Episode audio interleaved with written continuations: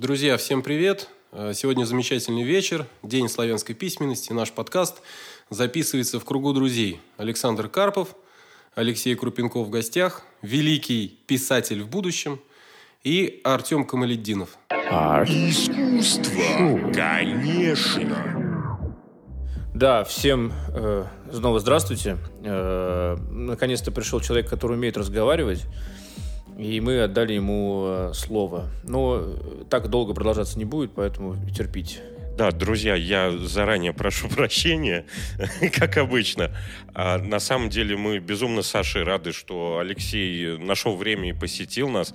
Все-таки сейчас и правда вот этот вот интереснейший праздник День славянской письменности. Кстати, в эти минуты а, проходит выступление сводного хора северной столицы а, под руководством а, заслуженного артиста России Владимира Евгеньевича Беглецова.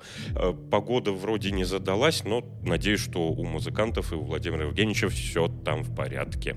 Ну, пока вроде не капало. Ну, кто же его знает. Это ж северная столица.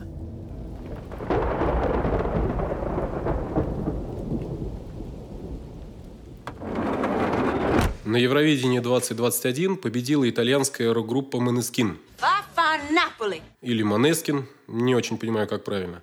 В Роттердаме завершился главный песенный конкурс Европы. С 524 баллами первое место завоевала итальянская рок-группа. Вафанаполи, а? Российская певица Манижа с 204 баллами на девятом месте. А, Вы бы видели Алексея, читающего новость. Трясутся руки, разливается напиток. ноги потные, это вообще, ну, сразу видно человек без опыта, да, Шур. Другое дело, то ли дело мы, уже набившие Оскомину. Ну так вот, что ты думаешь по этому поводу, Артем? Да мне, честно говоря, вообще как-то, я, все это прошло мимо меня. Я вчера с э, будущими звездами э, российского радиовещания, такими как Владимир Большой и Дарина Весна, я рассекал по рекам и каналам э, Санкт-Петербурга, был в музейчиках в разных, музей Римского, Корского, в РЖД. И это Евровидение вообще прошло мимо меня. Я смотрю, у нас э, подкаст сегодня. э, мы говорим про будущих крупных радиозвезд. И у нас сидит будущая э, рок-звезда от литературы. Мне кажется, мы тоже можем назвать себя будущими рок-звездами от От подкаста «Арт». Sure.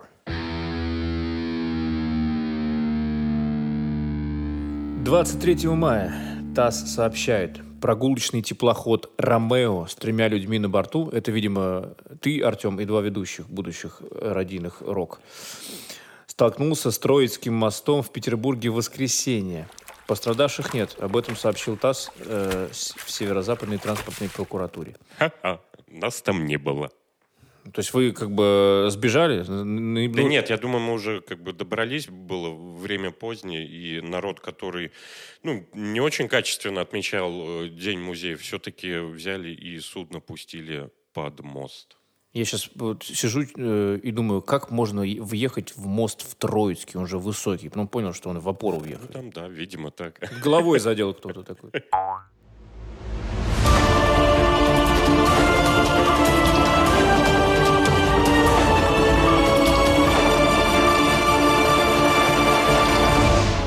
И новость бомба для тех, кто является фанатом сериала «Друзья». Представлен трейлер спецэпизода сериала «Друзья». Любимые миллионами герои культового ситкома «Друзья» в исполнении Дженнифер Энистон, Кортни Кокс, Лизы Кудру, Мэтта Леблана, Мэтью Перри и Дэвида Швиммера снова собрались вместе для съемки специального полного воспоминания эпизода, полноценный трейлер которого был опубликован компанией. Кто-нибудь, э, ты знаешь, Тёмыч, про это что-нибудь? Ну, я вообще пару раз начинал смотреть сериал «Друзья». Мне он безумно нравился, но как-то дальше четвертого сезона и никогда не уходил. Просто он слишком, ну, объемненький для меня. Но мне, мне всегда нравится эта история, когда э, какие-то вот э, старые сериалы, фильмы, они м, имеют продолжение с теми же актерами спустя много лет. Например, ну, в этом же плане меня безумно впечатлил э, последний сезон Твин Пикса. То есть там спустя 25 лет те же самые актеры. И для фанатов сериалов «Друзья», я думаю, это такой же вау-эффект производит.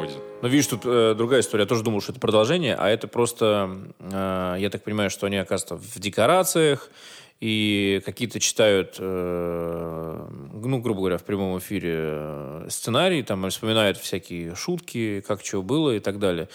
Но я когда вот увидел трейлер, э, меня поразило, конечно, как они все изменились. Такой там э, Мэтью Перри такой с пузиком, такие, Леблан такой дядечка, пузякушка ну, такая. тем не менее, всем поклонникам сериала такие, как бы, блин, затравочки, мне кажется, они безумно приятные. В общем, на enjoy.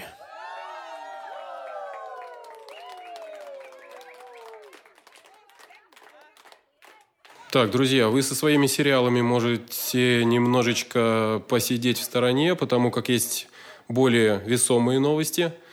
Книжный салон 2021 на Дворцовой площади.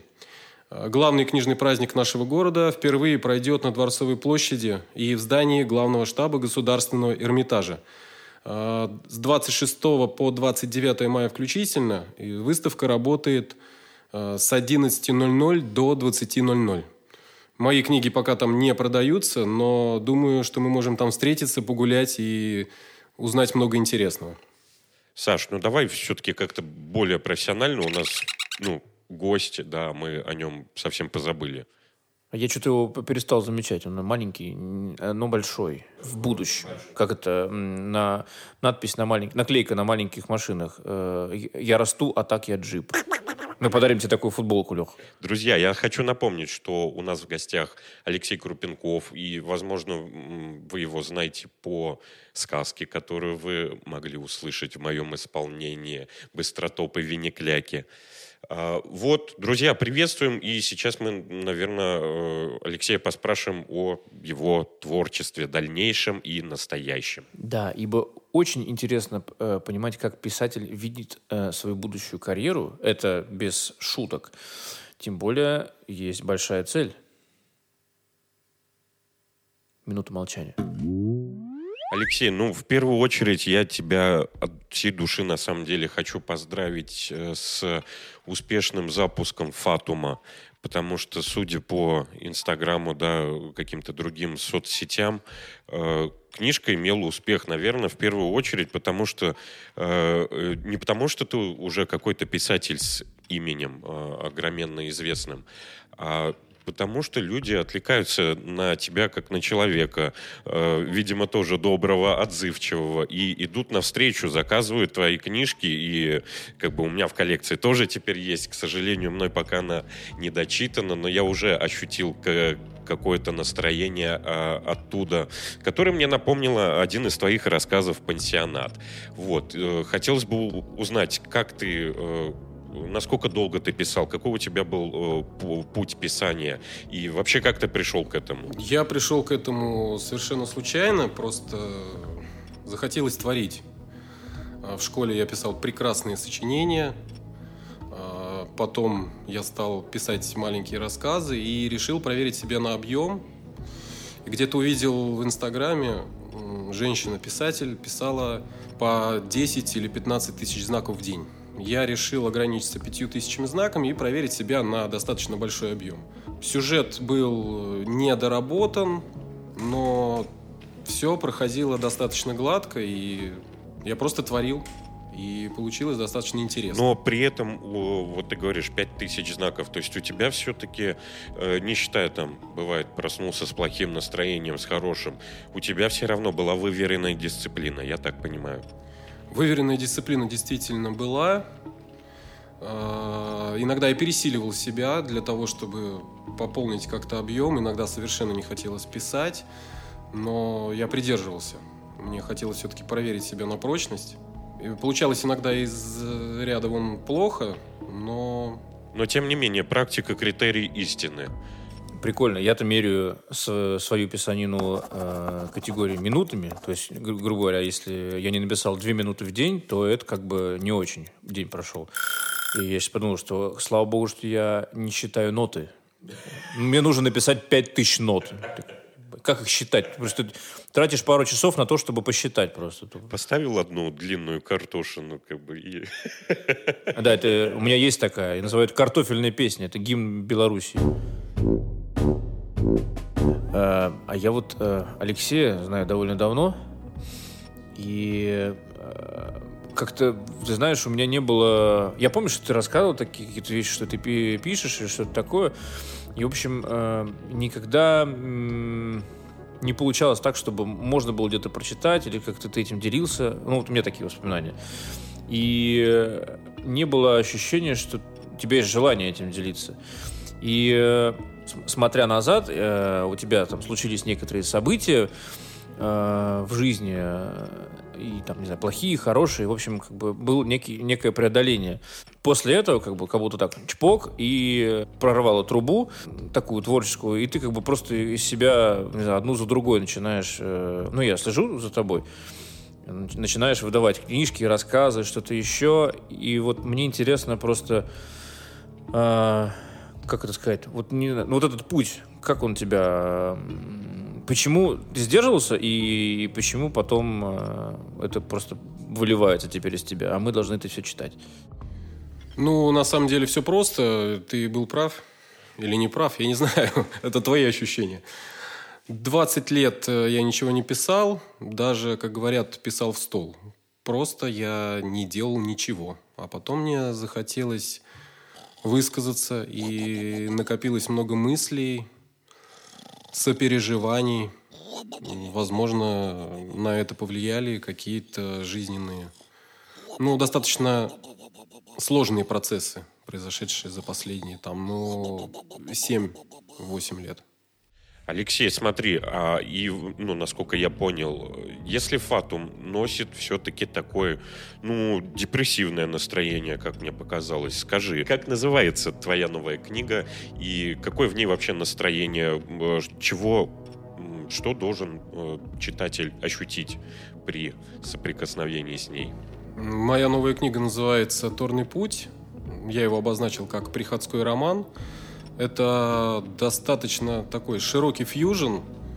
Мне просто хотелось создать что-то э, в стиле классической русской литературы. Что-то от Гоголя, немножко от Фета. Ну, на Толстого, конечно, не замахнусь, бороды такой нету. Но, тем не менее, мне показалось, что у меня получилось. Там и юмор, и сарказм, и достаточно сложные вопросы поднимаются. Но, насколько я могу судить, очень легкий и интересный язык. Скажи, а тобой она писалась проще, чем Фатум? Да, безусловно, потому что был проработан сюжет, и в этой книге мне помогал мой школьный учитель, Головина Галина Михайловна. Она подсказывала, что подправить, что где-то убавить, где-то немножко подрихтовать. И когда у тебя уже есть сетка сюжета, достаточно просто писать. Ты просто садишься и пишешь. А Фатум писался спонтанно, что ли. Некоторые главы писались просто вот я шел на работу и думал, и, и записывал в телефон все. Как вы поняли из последнего ответ- ответа Алексея, он э, еще умеет готовить, э, он повар. И вот эта вот ремарочка по поводу э, немножко фета, посыпанная Гоголем, это...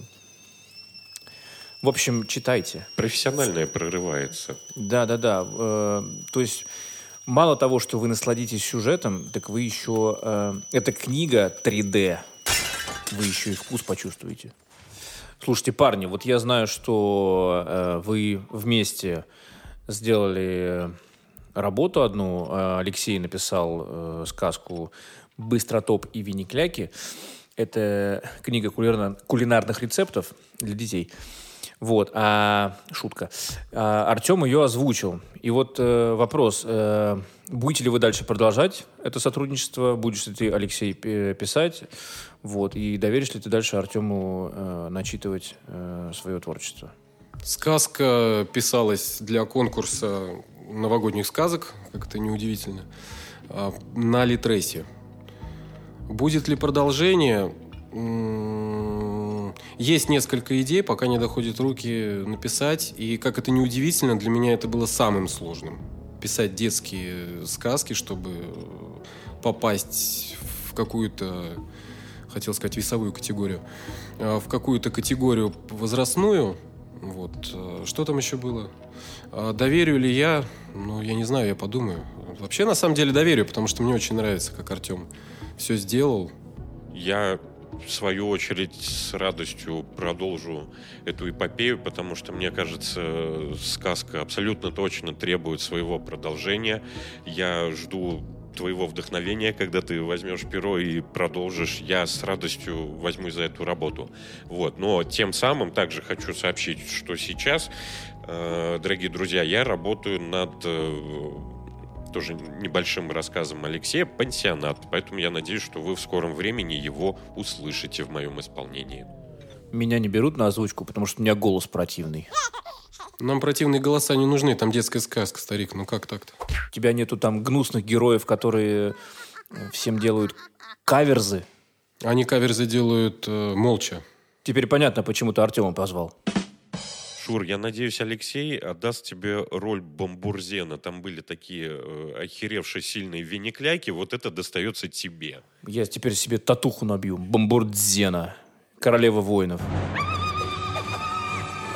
Алексей, напомни, пожалуйста, нашим дорогим слушателям, э, на каких площадках, может быть, заказать, ознакомиться с твоими книжками, приобрести?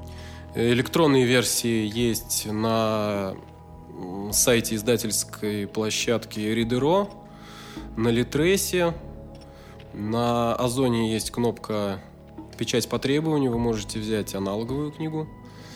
А, также на Амазоне и Алиэкспресс, китайцы наши друзья. Да, если кто-то вдруг не хочет приобретать, но хочет ознакомиться с текстом, э, на Литресе и на Ридеро есть 20% э, бесплатно. Посмотрите, почитайте. А, также можно... У меня в наличии есть несколько книг. «Пять Фатума» и «Пять э, Торного пути». Если кому-то это интересно, то меня можно найти, вычислить в соцсетях, написать личное сообщение. Буду рад. Очень круто. Друзья, обязательно воспользуемся этой возможностью.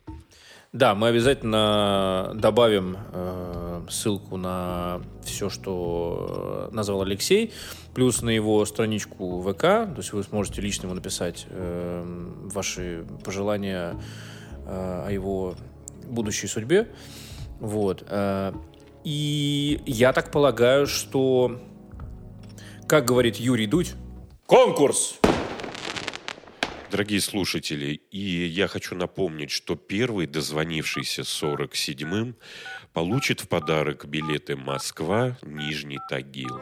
Значит, э, мы долго генерили конкурс и, в общем, не придумали ничего оригинальнее, чем э, сделать так.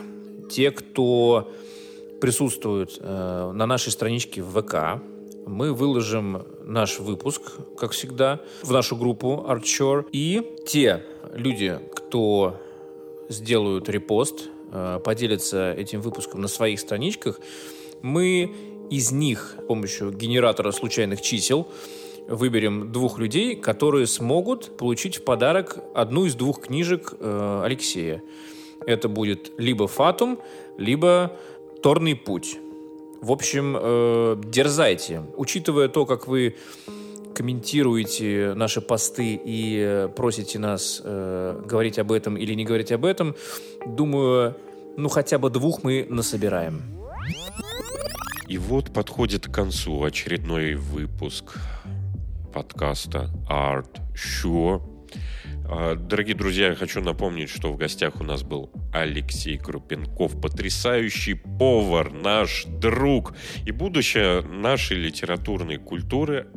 Да. Алексей, у тебя есть какие-нибудь пожелания нашим радиослушателям? Подожди, мне надо подумать.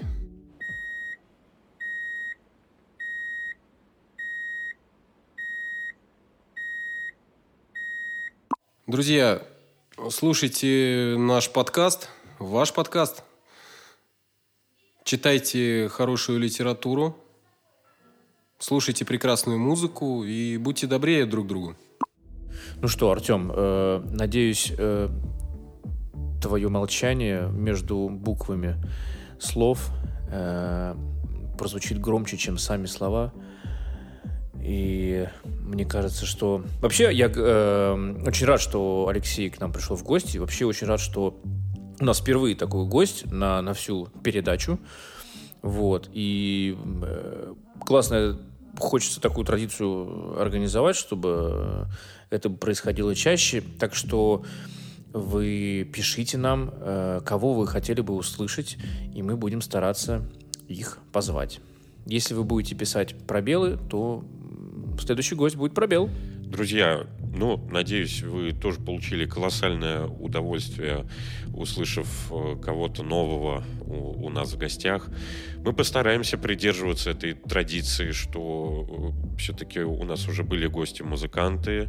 В данном случае у нас был писатель. Дальше, может, мы дойдем до художников, я не знаю, балетмейстеров и так далее. Вот, режиссеры. Друзья, вы пишите ваши пожелания. У нас с Сашей э, круг знакомств, он в вполне себе обширен. Кого-нибудь пригласим, кто вам интересен. Удачи и пока-пока. Искусство, конечно. Будет прикольно, если мы в следующий раз позовем Алексея как повара. Да, ну это не обязательно тогда что-либо записывать вообще. А что будем готовить? Как сказал... Заратустра. Да, э, Заратустру звали Иван Ургант. Он сказал, про Эдуарда Сурового. Э, в следующей передаче Эдуард Суровый варит и готовит свою мать.